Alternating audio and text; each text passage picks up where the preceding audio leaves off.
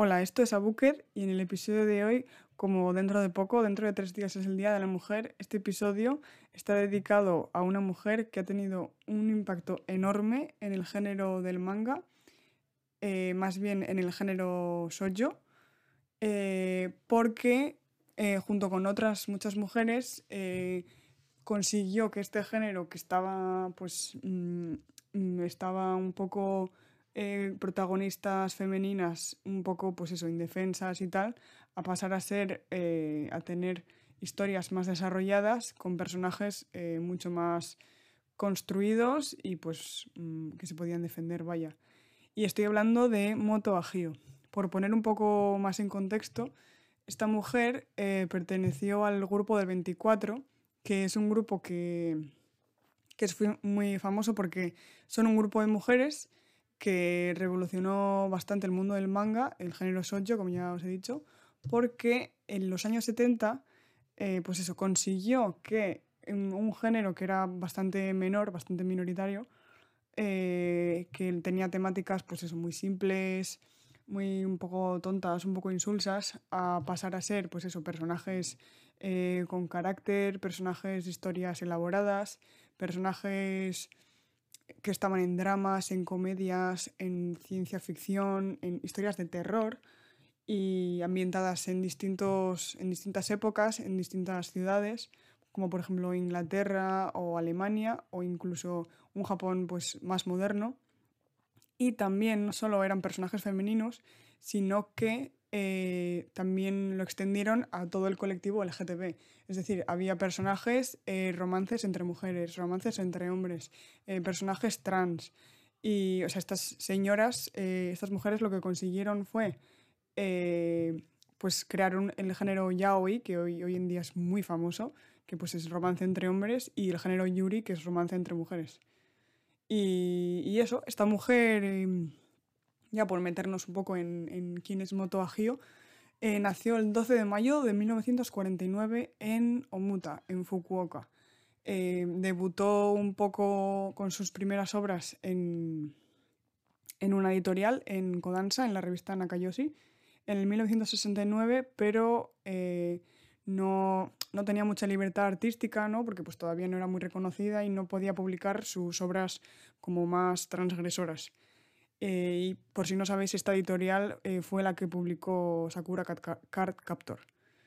Eh, y luego, pues ya pasó el tiempo y se mudó a otra editorial, a Soga Kukan, de la revista Besachu Soyo Comic, y aquí ya pues tuvo más libertad, que a esta revista llegó porque también fue ayudada de otra amiga suya, de Keiko Takemiya, y, y eso, esta editorial también era bastante potente porque publicaron Doraemon, Detective Conan, eh, también cosas de Pokémon.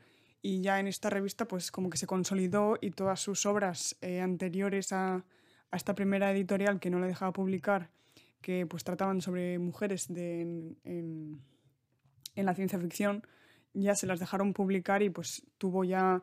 Eh, libertad artística y pues plenitud para poder abordar todos los temas y, eh, con los personajes que, ella quería.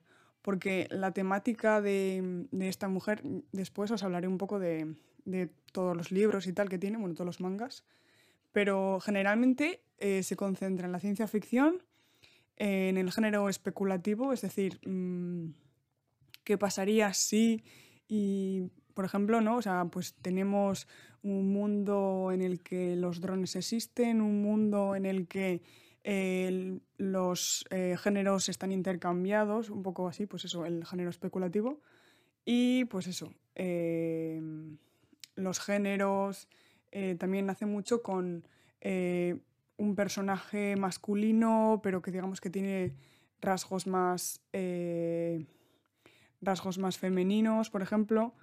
y bueno, ya por, por acabar un poco de introducirla, sus influencias como muchos otros, su principal influencia, como muchos otros mangakas, eh, fue Osamu Tezuka, que si no le conocéis es, el, es considerado un poco como el padre del manga porque eh, es el que hizo Astro Boy, que es, yo creo que a España fue de los primeros así animes que, que llegó y que creó un poco el boom así del anime. Y pues eso, Osamu Tezuka, pero vaya, que es, es una influencia clara, pero creo que Osamu Tezuka es influencia de eh, la mitad de los mangakas que, que, ha habido. No sé, mm, si hay un mangaka que no haya leído a Osamu Tezuka, me parecería un poco raro, pero bueno. Y bueno, más influencias, otra mangaka que también es del grupo del 24, Mitsuno Hideko, que esta mujer hizo el primer manga eh, de un protagonista masculino con la primera escena explícita. O sea, ojo, cuidado, que para la época eh, tenía que ser de locos, que se llama Fire, que va sobre un cantante, rockero y tal. Lo que pasa es que estos no...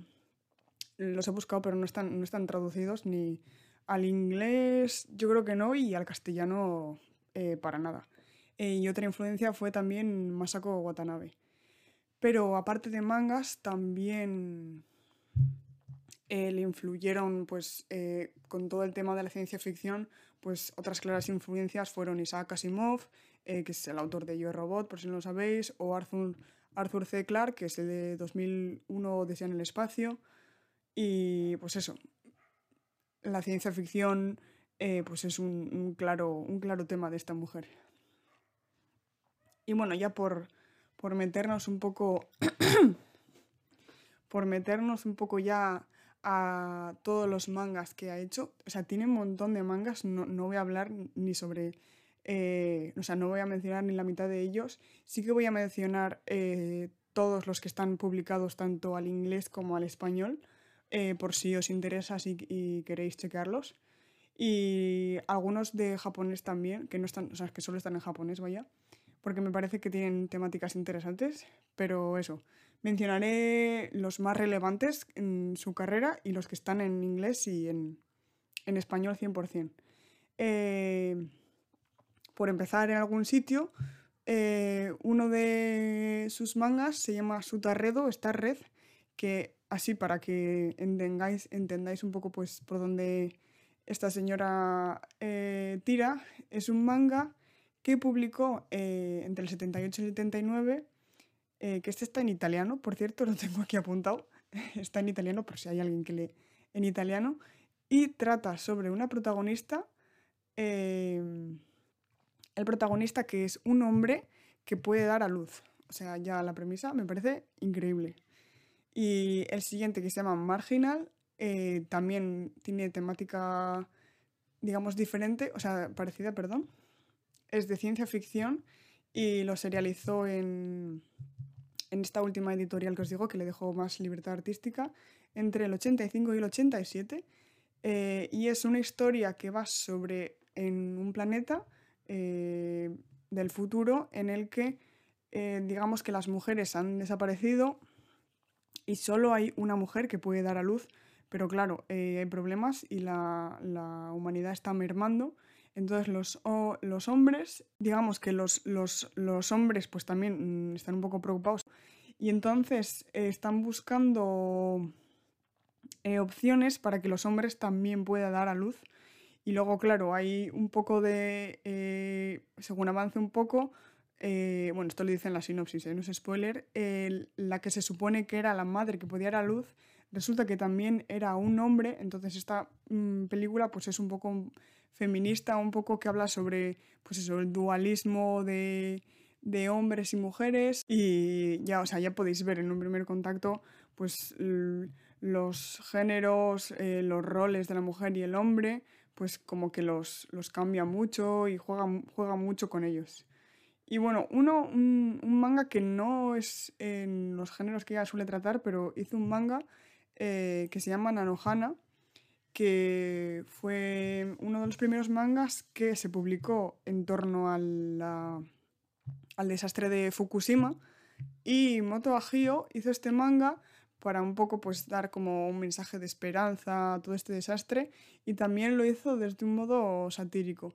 Es la única obra que he encontrado yo que se sale un poco de su género, así que me ha parecido interesante mencionarla por eso, porque no había escuchado nada hablar sobre ella y sobre que había tratado el tema pues, de, de Fukushima, vaya. Y luego ya me meto en sus obras más famosas y que están traducidas a partir de ahora, están todas en inglés o en castellano. La primera obra que publicó fue Tomás Nosinso, que eh, en inglés sería The Heart of Thomas, el corazón de Thomas, y fue una de las primeras obras que se publicaron eh, en la que los personajes eh, es un romance entre hombres, vamos, que son personajes gays. Y con esta primera obra, la señora creó el concepto de Beautiful Boys, bisonen en, en japonés, y que es un concepto que define a, los, a un hombre que es como muy guapo, un poco andrógino, alto, esbelto, eh, que no tiene pelo en la cara, vamos, que no tiene barba ni nada, eh, pues que tiene como las, líneas de la cara muy rectas, es decir, para que nos entendamos, eh, para que nos entendamos, cantantes de K-pop. O sea, cuando yo leí esto dije, o sea, esta señora, un cantante de K-pop acaba de definirme ahora mismo. O sea, es literalmente un cantante de K-pop, un beautiful boy que no tiene pelo en la cara, que es altísimo, que es guapísimo, pero un poco andrógeno. Y me pareció bastante curioso, no, no tenía ni idea, pero eso, que en, esta, en esta primera obra todos los personajes son, eh, bueno, trata sobre eh, un chico que pues le escribe una carta a, a otro, pero pues este no le, eh, no le responde y va a a como un internado y ahí conoce a otro chico. Y pues básicamente es un romance, la dinámica entre estos personajes y tal. Y es todo pues eh, con una estética como muy bonita, eh, porque ya pues la temática es, es romance, ¿no? Y, y, eso, pues la primera obra que, que le dejaron publicar. Y luego, la primera obra con la que se hizo famosa, básicamente, eh, fue. Esta está en español, la anterior solo está en inglés, y esta está en español. Y la primera obra con la que se hizo famosa se llama Pono Ichikosu, que es El clan de los Poe, eh, que está en español, está publicada por Tomodomo. Y esta obra, o sea, vendió una burrada, vendió como 3.000 copias, que para la época era mucho, y es una obra sobre vampiros que esta señora también, antes de que existiera Crepúsculo, eh, creó el concepto vampiro guapo eh, que tiene que sobrevivir una sociedad, pues, pues eso también hizo esta señora.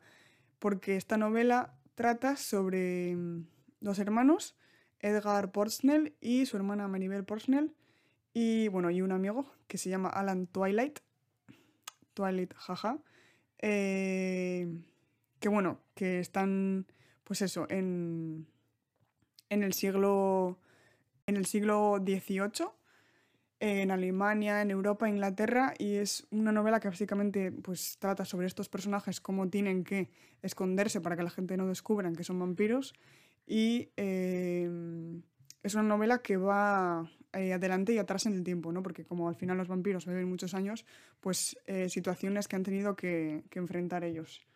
Y mm, la tengo hecha del ojo, no lo tengo, no, o sea, no la he leído, pero me parece bastante interesante. Y luego ya eh, en el tema de mm, espacio, ciencia ficción y tal, eh, una de sus novelas que está en, inglés y en español, que se llama ¿Quién es el pasajero número 11? que trata básicamente, es un Among Us, para que nos entendamos un poco. Es un grupo de gente metida en una nave eh, porque pues, es un examen espacial intergaláctico y son 10 personas que les meten una nave y tienen que vivir ahí, eh, estar un mínimo de días. Y si ese, ese mínimo de días sobreviven, pues superan el examen. Pero ¿qué pasa? Eh, están en la nave y descubren que son 11 personas. Y entonces, pues se chinan, porque dicen, ¿qué pasa? Eh, somos 10 personas, o sea, somos 11 personas porque somos, o sea, deberíamos ser 10 y somos 11. Algo está pasando mal. Entonces, pues es ellos descubriendo quién es el impostor y luego, claro, a lo largo de esos días, pues les pasan cosas, hay una enfermedad, eh, pues vaya, que les pasan cosas. Y a mí me pareció súper interesante y además eh, también, eh, como otras muchas obras suyas, hay un personaje que es asexual de nacimiento, hay otro personaje que su género lo decide cuando es adulto, porque cada personaje quiere cumplir el examen eh, para conseguir un sueño, ¿no? Y pues cada uno tiene una cosa diferente. Hay un personaje que eh, quiere, quiere pasar este examen porque así él podrá elegir el, el sexo, su género y su sexo, vaya, ambas cosas. Y, eso, ya os digo, si no, si no queréis leer el manga, en YouTube hay, tiene una adaptación, una película de el anime, vaya, de hora y media, que está en YouTube, en español, y el doblaje eh, 100% recomendable, o sea, ningún problema con él. Así que si os da un poco flojera el manga, ahí está el anime en YouTube. Y luego también tiene antologías que a mí me parece que para tener un primer contacto con esta autora es súper recomendable. Eh, por ejemplo, Catharsis, eh, A Drunken Dreams and Other Stories, en inglés, que esta me la, me la leí yo, fue lo primero que leí de ella. Y es una antología de muchas historias suyas, como de un montón de temas, eh, temas un poco de terror, de pues eso, de de aceptación, de, ciencia ficción, de romance, que son todos personajes juveniles, pero vaya, que los temas no son, no son tontos, que son bastante profundos. Y luego aquí tiene un, relato que es un poco eh, semi-autobiográfico porque eh, digamos que la autora, la, eh, esta Moto Agio, no tenía una relación muy buena con su familia y con su madre y tal, porque no aceptaban muy bien que ella fuera mangaka. Y esta esta historia trata sobre cómo una chica, eh, su madre pues no la acepta mucho y ella se ve como una iguana, o sea, como una cosa muy fea. Y pues como al final su madre ya la, la desprecia tanto que ella se ve, o sea, cree que es una iguana. Entonces, pues eso, como la aceptación de la niña y tal, el poder mm, entender que pues todo no gira en torno a la opinión de su madre y tal, que ya vamos allá. Y eso, y la autora dijo que esta historia pues era un poco como aceptación y tal. Y también tiene otra antología, tiene varias, ya os digo, o sea, yo creo que es lo mejor para, para leer a esta autora. Otra antología que también es, está compuesta por tres historias y eh, todas van un poco sobre la identidad sexual eh, unida con eh, pues temas futuristas, porque por ejemplo hay una que la premisa es ¿qué pasa si tu amor se muere y es mm, sustituido por un clon? ¿Sabes? Mm, ¿Sigue siendo tu amor o es un robot que te importa una mierda? Por ejemplo. Y luego también tiene otro que son que no es una antología, pero digamos que sí, me explico. Eh, se llama Otherworld Bárbara, que son dos volúmenes en el que hay una isla fantasma que se llama Bárbara y que pasan cosas. Entonces, pues es un poco, eh, pues eso, seguir a gente o personajes y tal, que les, eh, o circunstancias que pasan más bien en esta isla que, que es, un, es una isla fantasma en la que pasan cosas muy extrañas, ¿no? Eh, y pues eso más o menos. O sea, luego también tiene un libro infantil, que no sé, esto lo encontré de casualidad. Y es un libro. Eh, es un libro que va sobre un gato que se llama Lil Leo. Que, a ver, si le das una vuelta de tuerca, creo que puede ser un poco igual reflexivo y tal, pero vaya, es un libro infantil sobre un gatito que le pasan cosas, ¿no? Un poco me, me se me parece un poco al libro este que, que publicó Junji Ito, que era una historia de él y sus gatos. Pues un poco yo creo que parecido. No es autobiográfico porque o sea, no va sobre los gatos de, de Moto Agio, pero vaya, que sobre un gatito.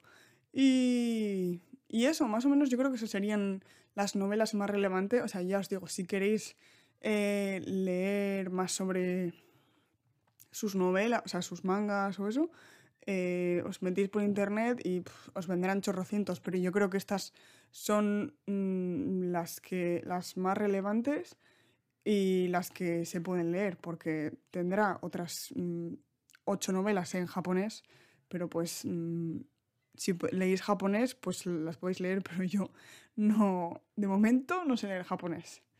Así que bueno, espero que os haya gustado el episodio de hoy. Em, eh, abajo tenéis el link a todas las redes sociales y nos escuchamos en el próximo episodio.